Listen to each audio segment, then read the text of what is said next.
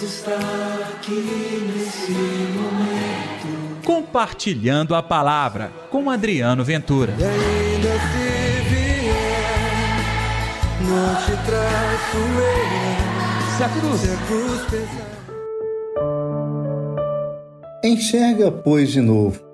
A tua fé te salvou. Olá, pessoal, tudo bem? Eu sou Adriano Ventura. Está no ar o Compartilhando a Palavra desta segunda-feira, dia 15 de novembro, feriado nacional, proclamação da República do Brasil. Não se esqueça de dar like neste programa e também compartilhá-lo nas suas redes sociais. O evangelho de hoje, Lucas capítulo 18, versículos 35 ao 43. O Senhor esteja convosco, ele está no meio de nós. Proclamação do evangelho de Jesus Cristo segundo Lucas. Glória a vós, Senhor.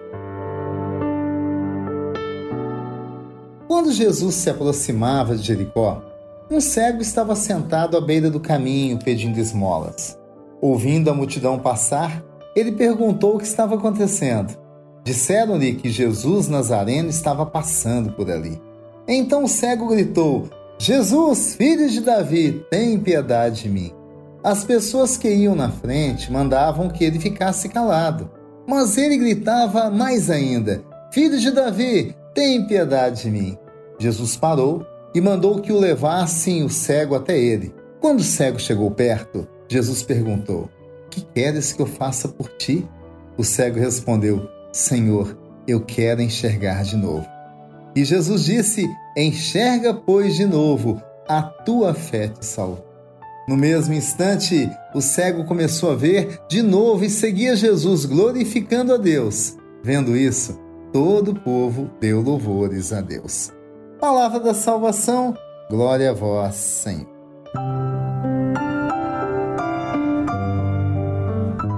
Gente, uma data significativa, tanto que se tornou feriado. É bem verdade que o Brasil já havia declarado a sua independência em 7 de setembro de 1822.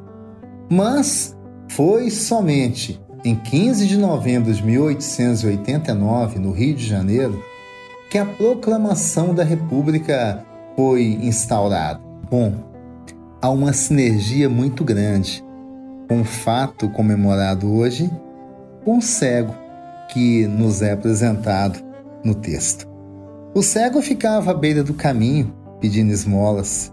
Esse dado, gente, é muito importante para a gente compreender o contexto da marginalização. Cego aqui, inclusive, tem a conotação que vai além da cegueira literal. Cegos são todos aqueles que seguem uma ideologia opressora, que não conseguem enxergar por outro viés além dela, que não conseguem ver além daquela ideologia que lhes foi imposta. É, achando que vem tudo, estão literalmente cegos. É bem verdade que hoje nós temos muitos cegos assim. Quem sabe eu e você já vivemos em algum momento essa cegueira ou talvez estamos até insistindo nesta mesma cegueira.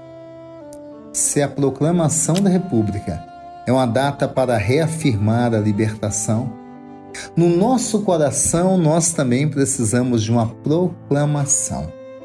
Deixar de lado a marginalidade que tira de nós a instância de filhos e filhas de Deus, que façam que nós possamos experimentar o amor que cura, que liberta. Você ouviu pela leitura do Evangelho que este cego, depois de curado, passou a seguir Jesus, glorificando a Deus. É isso. Libertando-nos de tudo aquilo que cega o nosso coração, nós vamos ter a liberdade para seguir o Senhor, para experimentar o amor dele e, você percebeu, para proclamar esse amor para todas as pessoas. Por isso que o feriado de hoje represente também no nosso coração o desejo de literalmente proclamar o nosso coração como território de Deus. Vamos orar? Deus está aqui neste momento. Sua presença é real em meu viver.